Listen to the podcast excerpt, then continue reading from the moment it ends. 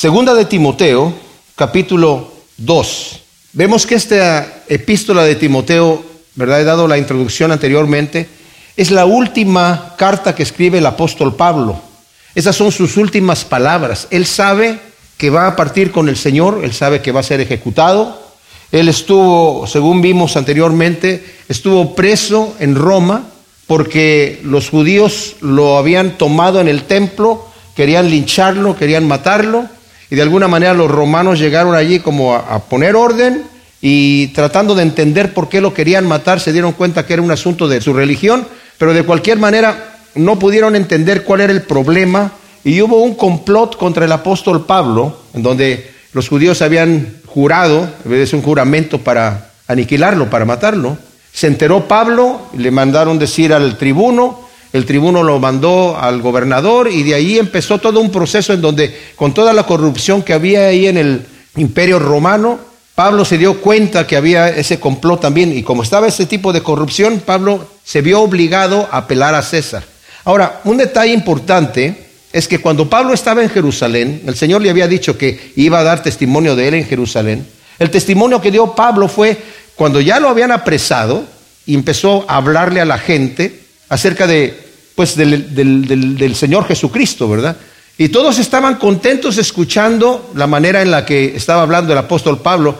Era una forma muy sabia de parte de los que defendían el Evangelio, como lo hizo Esteban, así también lo hizo el apóstol Pablo varias ocasiones, cuando estaba delante de los judíos, daba una historia desde de antiguo, ¿verdad? Desde Abraham, de cómo Abraham salió y cómo pasó todo esto y cómo los patriarcas, y ese era como un método de interesante y un método como de respeto al, al, conocimiento del... Tú nos vas a decir algo que bien sabes porque estás hablando toda esta historia desde el pasado y los judíos contentos escuchando.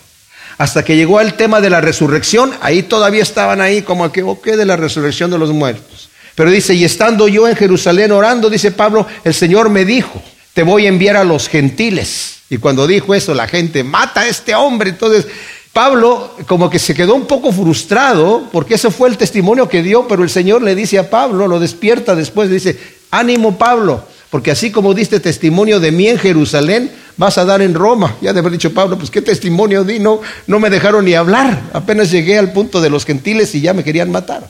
Pero dio testimonio. Y de cualquier manera, dice, ahora así es necesario que tú vayas a Roma. Lo que no sabía Pablo es que no iba a llegar a Roma y le iban a poner un púlpito en un lugar eh, para poder predicar el Evangelio o predicarlo en las calles. No, iba a estar en la cárcel pero estuvo en un arresto domiciliario, que era una libertad que tenía de estar allí con sus amigos en una casa alquilada y pues estaba bien, estaba muy cómodamente allí, ¿verdad? Ahora, algunos eh, comentaristas bíblicos no están seguros de que el apóstol Pablo haya salido de la cárcel, fue llevado allí en el año 63 o principios del 64, no están seguros que salió y después regresó cuando ya lo condenaron para ser ejecutado. Pero lo más probable es que sí, porque en la primera carta de Timoteo y en la de Tito, habla de que Pablo dejó encargado allí, desde, Macedonia está Pablo hablando, a Timoteo en Éfeso y a Tito en la isla de Creta, ¿verdad? Pero no se menciona exactamente así, entonces puede que haya esa situación. Lo más probable y la mayoría de los comentaristas bíblicos y los que estudiamos la palabra estamos de acuerdo en que Pablo sí salió de la cárcel, y estuvo como tres años a lo máximo fuera y después fue tomado nuevamente una vez que ya en el año 64, en julio del 64, Nerón incendió Roma y cuando se estaban haciendo las investigaciones, como he platicado en otras ocasiones, se supo que Nerón, el que la había incendiado, pues, obviamente, ¿cómo no se iba a saber si Nerón mandó gente que lo hiciera? No fue que él mismo fue a incendiarla, ¿verdad? Entonces ya se empezó a investigar eso y se empezó a averiguar que Nerón era, pero Nerón lo que hizo fue que culpó a los cristianos de haber hecho esto, ¿verdad? Entonces empezó él mismo una persecución terrible contra los cristianos que después siguieron los demás emperadores de una forma terrible, pero terrible. Durante esta persecución, ya antes de este evento, Pablo había salido de la cárcel y mientras estaba predicando, escribió eh, primera de Timoteo y la de Tito. Después fue preso nuevamente, se cree que entró nuevamente a la cárcel por el año 73 y ese mismo año es ejecutado. Entonces Pablo sabe que está hablando sus últimas palabras en este momento y se las escribe a Timoteo. Sus últimas palabras están dirigidas a una sola persona, a un joven pastor que está justamente en Éfeso. Y lo hace porque como vamos a ver, el apóstol Pablo tenía un, cariño especial por Timoteo, pero no solamente porque fuera una persona apegada a él, digamos, un joven en el cual estaba él virtiendo su conocimiento del Señor y de alguna manera viéndolo como el que iba a llevar la batuta y pasarle pues la batuta a él para que continuara, ¿verdad? Pero además cuando les escribe a los filipenses dice, no hay otra persona, yo les estoy enviando a Timoteo porque no hay otra persona que sea como yo, desinteresado y que esté con ese amor realmente genuino. O sea, yo he estado con él, me lo traje desde Listra, en su segundo viaje misionero, anduvo con él y andaba pasando por todos los problemas que pasó Pablo, como él mismo Pablo lo va a mencionar aquí en esta segunda carta, por todas las persecuciones que hubo. Obviamente Timoteo no fue apedreado, Timoteo no fue azotado, él vio a Pablo ser azotado, él vio a Pablo ser apedreado, él vio a Pablo ser metido en la cárcel, él vio muchas cosas, pero él mismo no las sufrió, aunque de alguna manera estuvo padeciendo en esta situación. Entonces, a este Timoteo es al que le está escribiendo esta segunda carta, y esta carta, como dije, es una carta no tanto como la primera, que era un poquito más oficial, aunque era para Timoteo, era también para que se leyera en la iglesia. Esta es más personal para él, ¿verdad? Está muy preocupado Pablo en que Timoteo realmente no pierda la visión que tiene el apóstol Pablo. Mencioné que el apóstol Pablo era un hombre con un carácter fuerte. Era un hombre, un hombre de armas tomar. O sea, imagínense ustedes qué carácter ha de haber tenido el apóstol Pablo para llegar con los principales de los judíos a decirles, denme cartas y yo voy a perseguir a esos cristianitos con su religión de caricatura y andan predicando otro Dios. Yo voy a hacerlos blasfemar y como le dice Agripa, yo sentí que era mi deber hacer muchas maldades en contra del nombre de Jesús de Nazaret.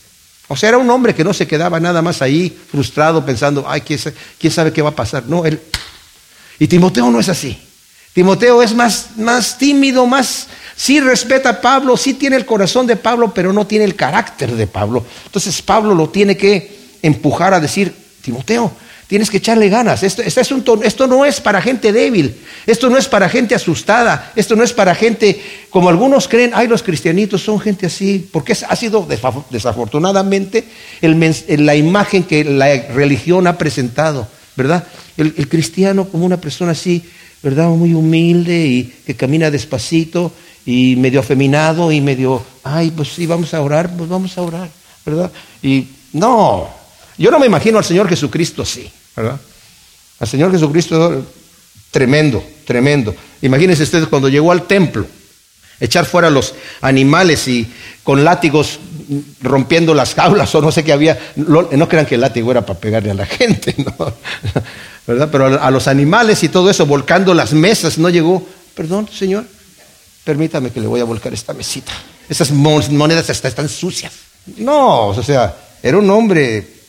Bueno, entonces, está diciéndole aquí a Timoteo, ya le dijo, y es importante que veamos lo que nos dice desde el versículo 12 del capítulo anterior, por causa de lo cual también padezco estas cosas. Está hablando acerca de, del, ha sido constituido, anteriormente había dicho, predicador, apóstol y maestro de el Evangelio, ¿verdad? Que es el Evangelio de la inmortalidad, de la vida, de la luz, de abolir la muerte, lo que hizo el Señor. Dice, he sido constituido Maestro, por esta causa, dice, yo también padezco estas cosas, pero no me avergüenzo porque yo sé a quién he creído y he sido persuadido. O sea, estoy convencido por quién, pues por Él, de que Él es poderoso para guardar, dice allí, mi depósito. O sea, lo que el tesoro que he ganado por medio de Cristo Jesús, Él me lo ha ganado para mí, pero toda la inversión que de mi vida he hecho en el ministerio, Él es poderoso para guardarlo. Mis amados, quiero que decirles un detalle aquí que vamos a ver. El Señor nos ha encomendado un tesoro, nos ha dado una responsabilidad a todos como cristianos, no nada más a los que se dedican al ministerio, digamos, de la iglesia a tiempo completo. A todos tenemos esa situación. Pasamos por esta vida muy pronto y lo que logremos en esta vida, digamos, es el modus vivendi, es la manera de, sostenernos aquí, es, es como el Señor nos tiene aquí trabajando, viviendo, pero este no es nuestra meta. Nuestra meta es eterna. Y ese día donde tenemos que poner nuestros ojos en lo que vamos a tener una vez que pasemos el umbral de la muerte, porque eso que viene es eterno. Todo lo que está aquí es el campo de entrenamiento para la eternidad. Aquí nos definimos nosotros qué es lo que somos. Cuando nosotros vemos nuestra vida así, no quiero decir que ah, entonces nos vamos a dedicar a, levantar las manos, a predicar en la calle nada más y, y hacer ninguna otra cosa más que mirar al cielo y estar pensando. No, Estamos sirviendo a Dios y tenemos responsabilidades y tenemos cosas que hacer. El Señor necesita todo tipo de, personas trabajando en este mundo. Necesita luz en los hospitales, luz en las zapaterías, luz en, el taller mecánico, luz en la cocina, luz en todos lados necesita el Señor. Pero mi misión es, Señor, yo sé que voy allá. El Señor no me va a felicitar tanto por el buen trabajo físico que yo haya hecho aquí, sino por cómo lo hago para el Señor. Todo lo que hagas, tu negocio, tu trabajo, tus quehaceres, lo que tú, tu oficio, hazlo como si fuera para el Señor y el Señor lo toma así. Eso es poner nuestra mirada allá. Entonces, bueno, Timoteo está dedicado al tiempo completo y tiene que darle ciertas instrucciones aquí. Y le había dicho ya en el versículo 13, ¿verdad? de este mismo eh, uno, estamos regresando un poquito nada más para ver, retén el modelo de las sanas palabras que oíste de mí. Este, el modelo es la, la, copia calcada. Retén lo que has escuchado de mí.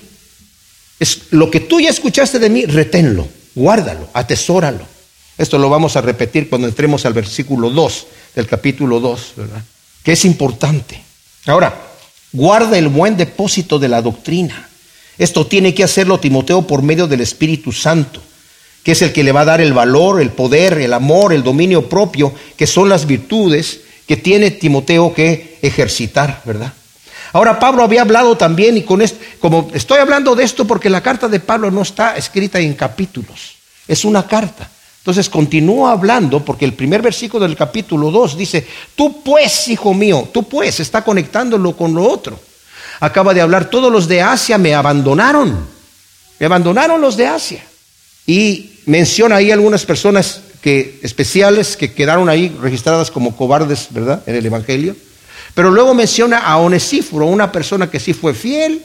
Dice que el Señor lo tenga ahí en su gloria y se acuerde de todos los beneficios que prestó en el ministerio y que me prestó a mí también. Y luego dice, tú pues, hijo mío, sé fortalecido con la gracia que hay en Jesús el Mesías. Pablo sabe que Timoteo necesita ser fortalecido. Si no, no se lo tendría que decir. Sabe que Timoteo tiene una tendencia a dejarse llevar tal vez por las circunstancias. Pero cuando le está diciendo aquí ser fortalecido, no, es tanto ser fortalecido en tu carácter. Pon, Timoteo, amárrate bien el cinturón. Ponte bien las botas, porque vas a trabajar duro. Bueno, ese se lo va a decir en un momento más. Pero lo primero que le dice, sé fortalecido no con tu poder, sino en la gracia del Señor. El Señor, mis amados, la gracia de Dios es como, digamos, el estándar del poder de Dios en la vida de la persona, independientemente del nivel de debilidad o de carácter fuerte que la persona tenga. El Señor va a nivelar todo o a todos al mismo nivel cuando nos dejamos llevar por la gracia del Señor. Nos recuerda, sea, le está diciendo en esta relación espiritual, eh, tu hijo mío, primero lo que vemos aquí, hay, que, hacer esta eh, distinción.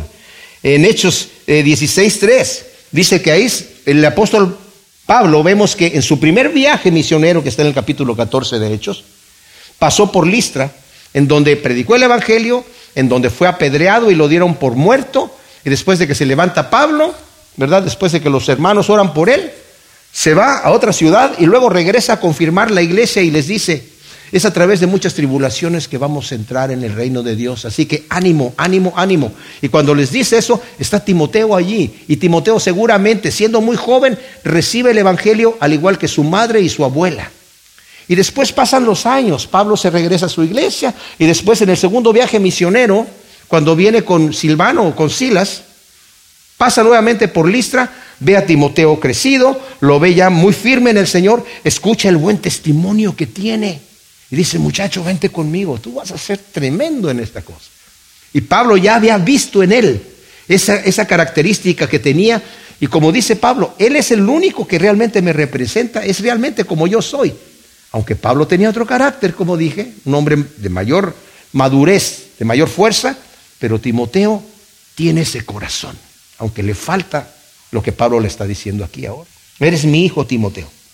Sigue las pisadas. En Filipenses, como dije, el capítulo 2 del 19 al 24 es donde Pablo dice, no hay otro que les pude haber enviado que sea como yo soy más que Timoteo, ¿verdad? Él sigue como yo, igual. Pablo exhorta a Timoteo a fortalecerse en la gracia de Jesús el Mesías, ya que buscar ser fortalecido implica una acción voluntaria de quien quiere fortalecerse. La escritura nos dice, por ejemplo, el ejemplo de David, del rey David. El rey David tenía muchos problemas. Estaba con gente, cuando lo andaba persiguiendo Saúl, usted tuvo que huir, ¿verdad? Y se consiguió gente que estaban eh, deprimidos o que de alguna manera los habían expulsado de su trabajo, o algunos de ellos tal vez eh, malhechores, no sé, pero era gente amargada y se, era como su ejército, eran los hombres que andaban con David. Y no era gente que era piadosa, no era gente que andaba buscando a Dios. David andaba buscando a Dios. Y muchas veces cuando les pasaba alguna cosa a David, le preguntaban, y por eso está en los salmos, ¿dónde está tu Dios? ¿Dónde está tu Dios? ¿Qué pasa? Mira cómo estás, mira lo que está pasando, ¿dónde está tu Dios? Y la Biblia dice, cada vez que tenía un problema David, David se fortalecía en el Señor. No había nadie más allí. Entonces, Señor, tú eres mi fortaleza, tú eres, tú eres mi todo. En ti me voy a fortalecer. Y eso nos debe animar, mis amados, que cuando estamos pasando por un problema terrible o por una circunstancia en donde no vemos quién puede entendernos o quién puede ayudarnos o quién puede compadecerse o, por lo menos apoyarnos, el Señor está con nosotros. Más adelante va a decir Pablo, dice, en mi defensa nadie estuvo conmigo. Cuando tuve por fin que presentarme a, defenderme, ahora que me tomaron en la segunda vez preso, nadie estuvo conmigo, pero el Señor estuvo conmigo, me fortalecí en él. Timoteo, tal vez nadie está contigo ahora. Fortalécete en la gracia del Señor. No veas a nadie más más que al Señor. Cuando ya estás así, ve, al Señor. Él nunca, nunca, nunca te va a abandonar. Nunca. Siempre está allí. Nunca veamos al Señor como, ah, pues ya lo único que me quedó fue orar. ¿Cómo que lo único que me quedó debe ser lo primero que debo tener yo en la vida? Lo primero y lo más importante debe ser mi conexión con el Señor. Porque a veces tendemos a confiar más en el brazo del hombre que en Dios, ¿verdad? Confiamos más en nosotros mismos que confiamos en Dios. Les voy a dar un ejemplo, se los he dado anteriormente, pero díganme si no es cierto esto. El Señor nos dice que pidamos al Señor, danos nuestro pan de cada día. Dice, no te preocupes por el día de mañana. No te preocupes por qué vas a comer o qué vas a vestir. Busca primeramente el reino de Dios y su justicia. Dios sabe de qué cosas tienes necesidad, Él te las va a dar. Y cuando pides, danos nuestro pan de cada día, no dices, danos nuestro pan de toda la semana o de todo el mes o de todo el año, de cada día. Ay, ¿por qué de cada día? Señor, ¿por qué no me lo das de todo el año para no molestarte? ¿Verdad? Es más, dámelo de toda la vida, ¿verdad? Y así tú, Señor, escuchas las oraciones de otra gente que tenga más, más conflicto que yo, pero ¿para qué estarte molestando cada día por el pan de cada día? ¿Por qué nosotros tenemos más confianza en que si yo ya tengo todos los recursos en mi mano, Aquí los tengo, Señor. Gracias. No te preocupes, Señor. Yo sé, yo me los voy a administrar perfectamente bien. Gracias, Señor. Gracias por, por te quito ese problema de encima. Pero porque nos, nos es más fácil depender de nosotros mismos si tenemos los recursos que depender del Señor. Bueno, entonces le está diciendo aquí, esfuérzate en la gracia del Señor, fortalécete. ¿Qué cosa es la gracia de Jesús el Mesías? Primeramente es el favor no merecido dado al creyente gratuitamente, que es la salvación. O sea, nos es dada. Si nosotros, por ejemplo, leemos, y esta me encanta la carta de los Efesios, esta parte donde habla acerca de, de la gracia de Dios. Fíjense lo que nos dice desde el capítulo 1 del versículo 3 al versículo 7. Bendito el Dios y Padre de nuestro Señor Jesús el Mesías, quien nos bendijo en los cielos con toda bendición espiritual en el Mesías. Ya lo hizo. Eso es algo que ya está hecho. El Señor nos bendijo. Según nos escogió en Él antes de la fundación del mundo, para que fuésemos santos y sin mancha delante de Él. El Señor desde antes de la fundación del mundo nos escogió. Todavía no habíamos nacido, ya nos había escogido para que seamos santos y sin mancha delante de Él. Habiéndonos predestinados en amor para ser adoptados hijos suyos por medio de Jesús el Mesías, según la complacencia de su voluntad, porque Él quiso, porque le complajo. Desde antes de que el mundo fuese creado, millones de años antes, el Señor desde la eternidad ya tenía hecho este plan. Ya tenía, nuestro nombre estaba en su mente y en su libro, según su voluntad, para la alabanza de la gloria de su gracia, porque Él nos quiso dar eso gratuitamente, para la alabanza de la gloria de su gracia. Fortalécete en la gracia, Timoteo, que nos concedió gratuitamente en el amado, en quien tenemos la redención por su sangre, el perdón de los pecados conforme a las riquezas de su gracia. Nuevamente vemos la gracia de Dios gratuitamente. El Señor viene a perdonarnos nuestros pecados. No es por nuestros méritos, no es porque nosotros nos merecíamos algo, no nos merecíamos absolutamente nada, es porque Él quiso. Y dijo, desde antes de la fundación del mundo, nos escogió. Qué privilegio, qué cosa tan impresionante. Yo al Señor me gusta darle gracias muchas veces por mi existencia. Señor, yo sé que yo soy yo, yo tengo conciencia de mí. Señor, tú me creaste. ¿Qué bendición es esto, Señor? Que yo existo. Y que, y que sé que cuáles son tus planes para mí, que son planes de bien y no de mal, para darme vida eterna y ser adoptado tu Hijo. Cada uno de nosotros, mis amados. Imagínense lo que es eso. El poder divino que nos sostiene y nos sustenta en nuestra debilidad. El Señor le dijo a Pablo, cuando estaba orando para que le, quitara un problema que tenía en la carne, algún tipo de enfermedad, él le llama un aguijón en la carne. ¿Sabe qué le dice el Señor? Pablo, bástete mi gracia. No te lo voy a quitar eso, te, te va a hacer daño, te vas a destruir si yo te quito eso. Porque mi poder se fortalece en la debilidad. Ahí es donde yo les estoy diciendo, ¿estás débil? La gracia del Señor te va a poner al nivel del que está fuerte y necesitaba poquito. En la gracia de Dios te va a poner al mismo nivel del que necesitabas, que, el que necesitaba mucho. Bástate mi gracia, porque mi poder se hace más evidente en la debilidad.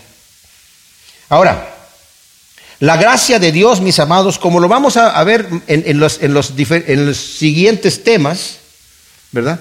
Es algo que el Señor nos da, pero que la gracia de Dios no es irresistible, como dice eh, la doctrina del calvinismo, de hipercalvinismo, ¿verdad? Que cuando Dios te escoge para que tú te vayas al cielo, tú no te vas a resistir, no puedes.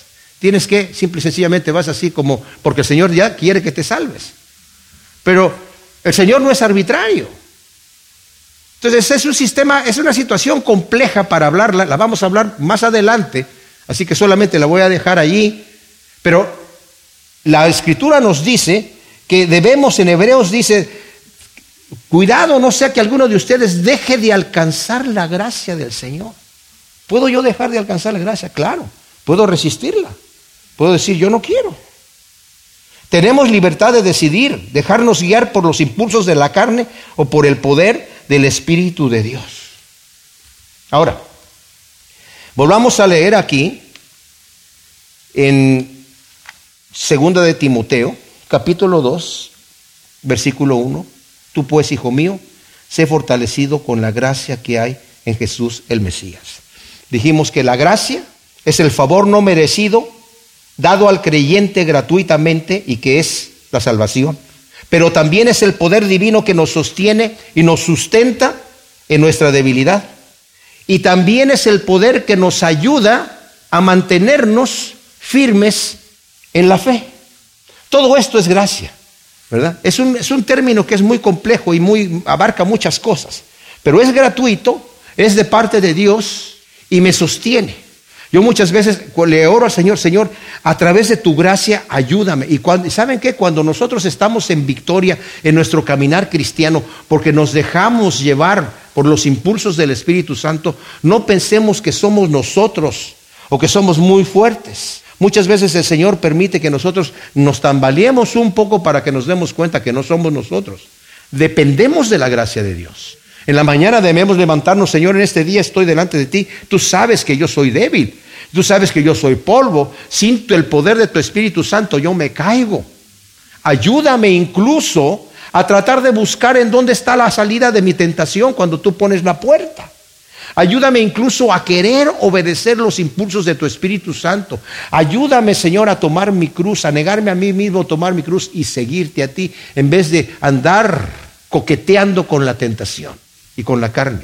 Porque caemos si eso sucede. Pablo dice en Gálatas, sed guiados por el Espíritu de Dios y no se dejen llevar por los impulsos de la carne, porque tienen dos naturalezas en su, en su ser que están luchando una con la otra.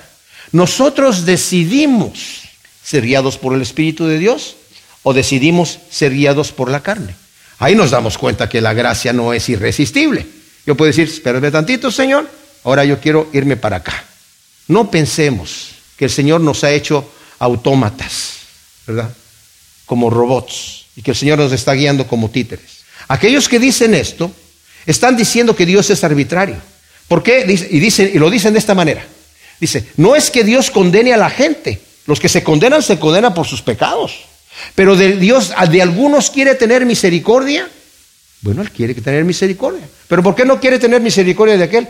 No sabemos.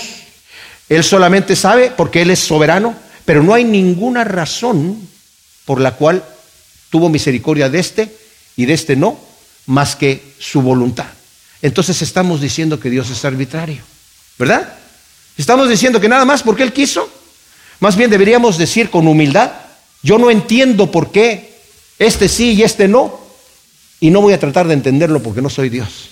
Lo único que yo sé es que yo soy un pecador y no tengo idea por qué Dios tuvo misericordia de mí. Y no voy a juzgar a aquel porque no, aquel no quiere entender del Evangelio, decir ese que ese es un malvado, es un necio, es un tonto. No, yo estoy igual.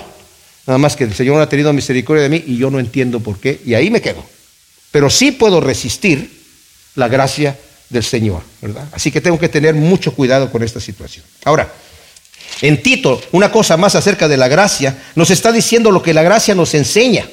Dice el versículo 11 del capítulo 2, porque la gracia salvadora de Dios fue manifestada a todos los hombres enseñándonos que, renunciando a la impiedad y a las pasiones mundanas, vivamos sobria, justa y piadosamente en el mundo presente, aguardando la esperanza bienaventurada y la manifestación gloriosa de nuestro gran Dios y Salvador Jesús el Mesías, quien se dio a sí mismo por nosotros para redimirnos de toda iniquidad y purificar para sí un pueblo de su propia posesión, celoso de buenas obras. O sea, la gracia de Dios también es un maestro que nos enseña que renunciando a la impiedad y a las pasiones mundanas, vivamos sobria, justa y piadosamente en el mundo presente, aguardando la esperanza bienaventurada del Señor Jesús. Mis amados, es nuestro maestro, es nuestro ayo. Señor, por tu gracia, guíame, ayúdame a, renunciar al pecado. Cuando tú resistes la tentación,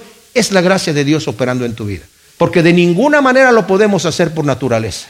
Cuando tú quieres tomar tu Biblia y leerla aunque no tienes deseo, es la gracia de Dios que te lo está dando. O el deseo de orar, o el deseo de buscar al Señor, el deseo de venir aquí a la iglesia y adorar al Señor y recibir, es la gracia de Dios operando en tu vida. Porque por naturaleza no somos así. Entonces, tú, Timoteo, te voy a decir dónde está la energía, en dónde está la fuente de tu poder. Está en la gracia. Fortalécete allí. Fortalécete en la gracia de nuestro Señor Jesucristo.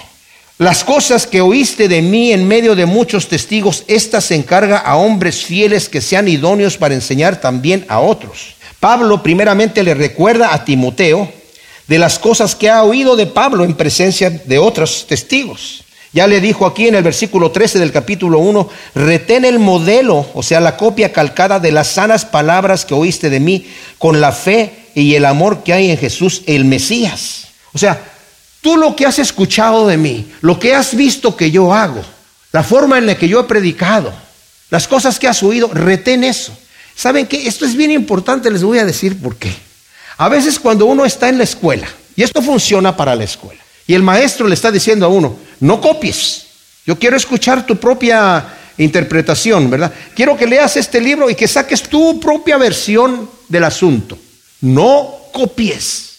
Bueno, eso tal vez funciona en el mundo secular, pero no funciona en el mundo espiritual. No funciona en nuestro caminar cristiano.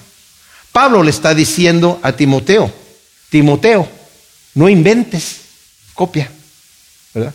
Copia. O sea, si, si yo escucho un buen mensaje en algún lado y escucho alguna buena descripción de qué es lo que quiere decir este pasaje de la escritura, y luego lo voy a predicar yo tal como lo escuché, hasta con los ejemplos que se dieron. Y luego puedo pensar y me puedo ir a mi casa a decir, oye, qué bárbaro, esto es eh, estoy copiándole a una persona y, muchos incluso dicen, no, que el Señor te dio un maná fresco. Siempre estás diciendo lo mismo, siempre estás repitiendo lo mismo. Y vuelves al mismo texto, y vuelves al mismo ejemplo, y vuelves a todo. Pues el Señor Jesucristo lo hacía. En un evangelio encontramos que dijo este, este dicho, cuando estaban los discípulos en tal lado, y luego en otro evangelio lo vemos que lo dijo cuando estaban acá, y gente dice, se contradice la Biblia. No, Señor, el Señor andaba predicando, no dijo, no, eso ya lo dije una vez. Y el que me escuchó, me escuchó. Y el que no grabó, no grabó. No, mis amados. Pablo está diciendo, lo que has oído de mí, eso enseña. No inventes, Timoteo. El inventar en las cosas de la escritura, de la Biblia, es un grave error. Yo he escuchado, ahora, tenemos que tener cuidado de lo que copiamos, porque yo he escuchado gente que de repente copia cosas que ha escuchado y no son las que son. Y he escuchado muchas versiones de muchas cosas. Les voy a dar una solo, un solo ejemplo, porque si no, nunca terminamos el mensaje de hoy. Pero esto yo lo he escuchado de muchas personas, de muchos comentaristas, de muchos pastores, de muchos predicadores. Que el Señor Jesucristo tenía fama de haber nacido de una relación fuera del matrimonio. O sea, de que todo el mundo sabía que María estaba embarazada sin haber estado casada con José. Cuando ella regresó de Judea a Nazaret ya tenía tres meses de embarazo, ya se le notaba. Y cuando llegó todo el mundo dijo, uy, ¿qué pasó ahí? José dijo, yo la voy a tomar como mujer, cállense la boca ustedes. Uh. Y, que él tenía esa mala fama. Y lo sacan de un pasaje en Juan capítulo 8 en donde le dicen los, los este, fariseos están en discusión con él, ¿verdad? Y el Señor termina diciéndoles que son hijos del diablo, pero en, esa discusión dice, nosotros no somos hijos de fornicación, tenemos un Padre que es Dios. Ahí está, dicen la gente. Nosotros no somos hijos de fornicación, a él están diciendo entonces tú eres hijo de fornicación. ¿eh? Eso contradice, esa es una interpretación, ¿ok? La Biblia no dice eso, esa es una interpretación del texto, de algunos. Les voy a decir por qué está súper fallado esa interpretación. Primero porque hay muchos pasajes en la escritura que dice, ya vemos quién eres tú. Tú eres el hijo de José, tu padre es José el carpintero, tu madre es María, tus hermanos se llaman fulano de tal y tus hermanas se llaman fulanitas de tal. Sabemos quién eres. Eso está ahí clarísimamente. Lo dijeron, sabemos quién eres, eres hijo de María, pero tu papá ni siquiera sabemos quién es. Eso nunca se lo dijeron. En Deuteronomio dice, cualquier bastardo no entrará en la congregación de mi pueblo. O sea que si hubieran pensado que el Señor Jesús era nacido fuera del matrimonio, ni siquiera lo dejan entrar en Jerusalén. Ellos conocían la ley. Ah, pero porque alguien lo escuchó de un predicador, oh, eso lo voy a copiar. Hay que tener cuidado con lo que copiamos. Está bien copiar, pero ojalá que lo que copiemos sea algo que sea con mucho fundamento, ¿verdad? Todo lo que yo diga aquí, mis amados, yo les exhorto, les suplico que lo verifiquen delante de las escrituras, porque hay cosas que van a decir, no, aquí Alejandro sí le, se le salió esta que sabe por dónde, pero no es lo que yo estoy leyendo aquí, ¿verdad? Entonces, porque es necesario verificar, como los de Berea, que dijeron todo lo que Pablo les estaba diciendo, dice, y fueron a revisar las escrituras a ver si todo lo que Pablo les había dicho era así. Y eso es lo que hay que hacer. Ustedes están ahí, la escritura dice, el profeta habla y los demás juzgan. Ustedes tienen las Biblias en sus manos, están viendo, están viendo y, pueden decir, esto sí está de acuerdo a lo que dice la escritura o no. Antes que nada, mis amados, cuando estamos estudiando la Biblia o leyéndola o vamos a sacar cualquier aplicación para nuestra vida, necesitamos hacernos cinco preguntas para ver qué dice el texto. Y si lo que estoy escuchando, la interpretación, no es lo que dice el texto, entonces la interpretación está mal. ¿Qué dice? ¿Cuándo? ¿Cómo? ¿Dónde? ¿Quién? ¿Qué? ¿Cómo? ¿Cuándo? ¿Dónde? ¿Quién? Con esas cinco preguntas voy a entender el texto. Y le pido al Señor que me dé sabiduría y que me dé entendimiento de lo que estoy leyendo para no caer en el grave error de sacar interpretaciones raras, ¿verdad? Entonces, Pablo le está pidiendo, eh, copia lo que, yo, lo que tú has escuchado, primero le dice en el versículo 13 del capítulo 1, la copia calcada de lo que yo te he dado, ese es el depósito que se te ha dejado a ti, Timoteo, para que lo guardes, le dice en el versículo 14, guarda el buen depósito por medio del Espíritu Santo que vive en nosotros. O sea, guarda este depósito. Este, eh, eh, es como cuando vas al banco y vas a llevar tus, tus, cosas valiosas y te metes allí y te dan una cajita para que tú metas ahí tus joyitas o tu dinero, lo que tú quieras guardar y que te dan una llave para que la metan allí. Ese es el depósito, dice Pablo, guarda el depósito que se te ha encomendado a ti, Timoteo. También habló de otro depósito en el versículo 12, pero ese es el depósito de Pablo, por causa de lo cual también padezco. Estoy hablando del versículo 12 del capítulo 1. Pero no me avergüenzo porque yo sé a quién he creído y he sido persuadido de que es poderoso para guardar mi depósito hasta el fin. Yo también tengo un depósito, dice Pablo. El que tú tienes es de la palabra de Dios y de las instrucciones de la iglesia. Ese también lo tengo yo, pero el, el Señor tiene otro depósito mío, que es el depósito del tesoro que yo tengo allá en la gloria las promesas de vida eterna, la corona que el Señor me tiene ahí y los tesoros y lo que el Señor tenga allí, Él es poderoso para guardar ese depósito. Eso nadie me lo puede quitar. Nadie lo puede quitar. Dice Pedro en su primera carta, en el primer capítulo, que tenemos una herencia guardada, incorruptible, inmarcesible, guardada por el Señor mismo en el reino de Dios. Ahí es donde tenemos que hacer nuestra inversión. Quieren invertir y que sus intereses se vayan al, cielo directamente, pues son en el cielo donde tenemos que invertirlos, ¿verdad? Esos intereses ahí se guardan y se multiplican de una manera impresionante. Las cosas que oíste de mí y de muchos testigos, estas se encarga a hombres fieles que sean idóneos para enseñar también a otros. O sea, Pablo está invirtiendo su vida no solamente en predicar el Evangelio, en llevar el Evangelio a donde el Señor lo llevó, a los gentiles, pero se tomó una persona para invertir su corazón, invertir los conocimientos, dejarle la batuta y dejarle el depósito encargado a Timoteo. Y luego a Timoteo le dice, ahora, yo sé que tú vas a hacer la obra de evangelista, se lo va a decir en el capítulo 4, haz obra de evangelista, enseña la palabra, predica a tiempo y fuera de tiempo, ok. Exhorta, enseña, redarguye, muy bien, para la gente. Pero escógete de esa gente hombres idóneos, hombres fieles primeramente, a los cuales vas a encargarle ese depósito que yo te estoy encargando a ti. Trata de dejarlos. O sea, Timoteo, tú eres uno. Por allá está Tito y por allá están otros más, sus colaboradores, ¿verdad? Pero aquí está enfocándose en Timoteo. Tú, Timoteo, multiplícate también. Busca gente, hombres fieles, a los cuales tú puedas encargarle este mismo depósito. Así como tú estás aprendiendo de mí, que ellos también aprendan de ti cuando tú eres fiel en las cosas que estás haciendo, viértete en esas personas para que ellos a su vez puedan multiplicarse, porque ese es el método que Dios ha escogido para que el Evangelio se multiplique, mis amados. Y es grandioso, es grandioso. Cuando se hace en honestidad, cuando se hace en fidelidad, en amor, en pureza, ¿verdad? Es como tiene que ser. Tienes que para que avance la causa del Evangelio en pureza, en amor y en verdad.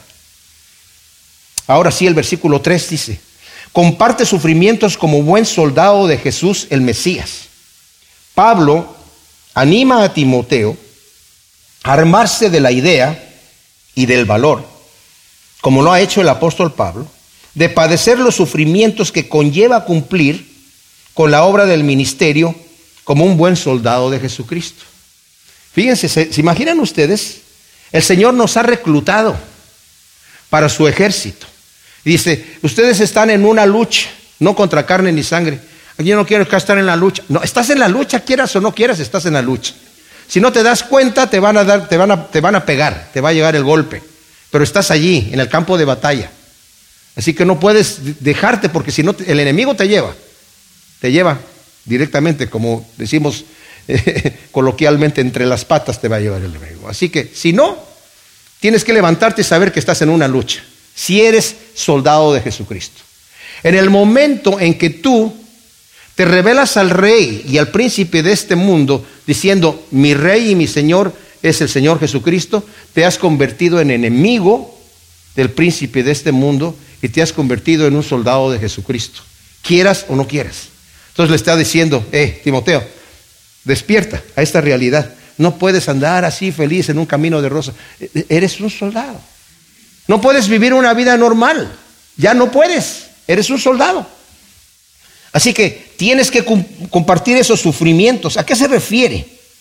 El soldado tiene que cambiar de manera de pensar en cuanto a su comodidad personal por cuanto es soldado. Yo, por ejemplo, si yo tomo mis vacaciones y me voy a un hotel allá en Hawái, de cinco estrellas, junto mi dinero y todo eso y voy ahí, este, estas vacaciones me las voy a dar de lujo. Y me voy ahí al hotel y estoy ahí tranquilito, enciendo el aire acondicionado y no funciona. Tengo todo el derecho de hablar a la administración, decir, Señor, mande un técnico porque este aire, aquí no funciona el aire acondicionado, o, o cámbieme de habitación, porque yo estoy pagando por, por un hotel de cinco estrellas. Tengo toda la libertad y el derecho de quejarme porque la situación no va de acuerdo a, como, a lo que yo estoy esperando, porque ese es, a eso vine, para eso estoy pagando y esa es mi situación. Pero cuando estoy como un soldado, me enlisto en el ejército, y me mandan a la guerra y estoy en la jungla, no puedo llegar allí con el general o el comandante o quien esté allí, ¿verdad? Ay, señor, ¿sabe que aquí está muy húmedo? Y tengo que yo andar con esta chaqueta y, hay muchos mosquitos. ¿Qué es No me gusta esto. No me gusta. Me, va a decir, ¿sabes qué, muchachito? Dame 50 de ahí abajo de una vez para calentar nomás. No puedo hacer eso. ¿Por qué? Porque no estoy en la situación normal de poder tener ese tipo de demanda, ¿verdad? Yo he estado en situaciones, mis amados, de, y, lo digo esto para que sepamos que el Señor nos fortalece en el momento que nosotros necesitamos la fortaleza. He estado en situaciones de peligro de muerte. Por ejemplo, una vez estuve con mi esposa, estuve en México y estábamos ahí, queríamos eh, tocar con un grupo que ya se había conseguido el, permiso. El cura del pueblito habló eh, con el presidente municipal que ya tenían todos los permisos, pero le dijo, estos tipos no van a cantar aquí. No en el patio de la casa del hombre. Entonces, ¿podemos cantar en la azotea? Bueno, en la azotea sí. Entonces, pero como teníamos los amplificadores, pues todo el mundo empezó a escuchar y el, cura empezó a tocar la campana. Bueno, para hacer el cuento corto, rodearon la casa, desarmaron paredes, paredes de piedra y ya nos tenían rodeados con machetes y con puñales y con piedras y con no sé cuántas cosas, palos y toda la cosa, para matarnos. Y nosotros dijimos, bueno, pues nos van a matar. Y bueno, nos pusimos a cantar. Ahora, no quieren ustedes que dijimos nosotros, ah, nosotros, aquí, pecho a las balas, ¿verdad? No, eh, eh, el Señor nos dio en ese momento, porque como dice la Escritura, ¿quién nos separará del amor de Cristo? ¿El, el, peligro de espada, desnudez, hambre, necesidad? No. En todas estas cosas somos más que vencedores, ¿por qué? ¿Porque somos mucha pieza? No por medio de aquel que nos amó. ¿Verdad? Entonces, en ese momento, estamos, ya nos van a matar. Después, nos iban a matar. Ya que, ya que se pasó el, susto, ¿verdad? Pero en el momento no se sentía, ¿verdad? En Guatemala también tuve la oportunidad de ir yo en una ocasión, en el 81, 82 por ahí. El presidente Ríos Monte era el que estaba ahí de presidente y era cristiano, nos dio, sabiendo que nosotros éramos un grupo cristiano que andábamos evangelizando y cantando, y nos dio una carta para poder salir de la ciudad porque por la guerrilla no se podía salir, ningún turista podía salir de la ciudad de Guatemala. Y anduvimos en muchos lugares, vimos muchas cosas, estuvimos en peligro de muerte en donde la ametralladora en la nuca, porque ¿ustedes quiénes son? No, no, al suelo, bueno, sí. Y en ese momento estábamos, bueno, no, ningún problema. Después de que pasó eso era cuando, ay, pero en una ocasión me acuerdo que fuimos a una aldea, quisimos tocar en el Teatro Nacional y no nos dejaron, porque dijeron, ¿cuánto van a cobrar? Este, no, es gratis. No, señor, aquí no le podemos este, prestar el teatro porque aquí solamente viene gente de cierto nivel para arriba. Así que no. O denos 35 mil dólares de depósito, estamos hablando del 81, 82. No, pues no teníamos ese dinero de cualquier manera. Entonces, pues no, iba a ser viernes y sábado, entonces fuimos a una aldea el miércoles. no había nada, ni, iglesia católica había. Y entonces empezamos a bajar el equipo, teníamos hasta generador y todo, empezamos a, cantar, vino todo el pueblo. En el llamamiento, después del mensaje, todos aceptaron al Señor, estaban gozosos y todos felices. ¿Y cuándo van a regresar? No, no sabemos. ¿Y quién consiguió este lugar? No sabíamos. Regresamos y como nos había llevado todo el día a viajar, regresamos hasta la noche al hotel. Ya llegamos al hotel y después eh, había una carta del presidente que decía, supe que querían, eh, eh, le dijimos a, los de la aldea, vamos a regresar el viernes porque no íbamos a, cantar en el teatro. Entonces, había una carta del presidente que decía, supe que quisieron el teatro y se los negaron para el viernes y sábado, vayan, yo me encargo de todo, yo soy responsable de cualquier daño y vayan allá. Les nos ofreció publicidad, nos ofreció eh, pósters, nos ofreció eh, en el radio, hasta un, auto que andaba ahí, concierto, concierto, y verdad, de todo el asunto. Bueno, hasta una escolta, la escolta, le dijimos, la escolta no es necesaria, pero todo lo demás sí. Entonces fuimos el viernes y mucha gente aceptó al Señor. Ya no fuimos a la aldea. Fuimos el sábado y mucha gente aceptó al Señor. Cuando regresamos el sábado al hotel, en el periódico decía, la guerrilla entró a esa aldea y mataron a todos. Y nos quedamos, Señor, ¿qué cosa es esto? Y nos fuimos a orar en un cuarto porque estábamos todos confundidos. Y el Señor dijo, no, yo les di, habló a través de alguien ahí, yo les di la oportunidad de llevar el Evangelio ahí y ahora todos ellos están conmigo aquí. Les ganaron, ¿verdad? ¿A qué voy con esto? El Señor nos ha llamado a ser soldados en una guerra, mis amados. Y estamos en la guerra. Pablo le está diciendo a Timoteo, no nos va a dar tiempo de terminar el tema del soldado, así que lo vamos a ver el siguiente domingo. ¿eh? Vamos a retomarlo porque continúa hablando del soldado. Pero sepamos que tenemos una lucha no contra carne ni sangre, sino contra potestades de las tinieblas. Pero nuestro capitán ya venció al enemigo en la cruz. Gracias Señor, te damos por tu palabra. Te pedimos que tú siembres todo esto en nuestros corazones y que podamos ponerlo por obra en la confianza de que sabemos que podemos fortalecernos en tu gracia, Señor. Te alabamos, te bendecimos, te damos gracias en el nombre de Cristo Jesús. Amén.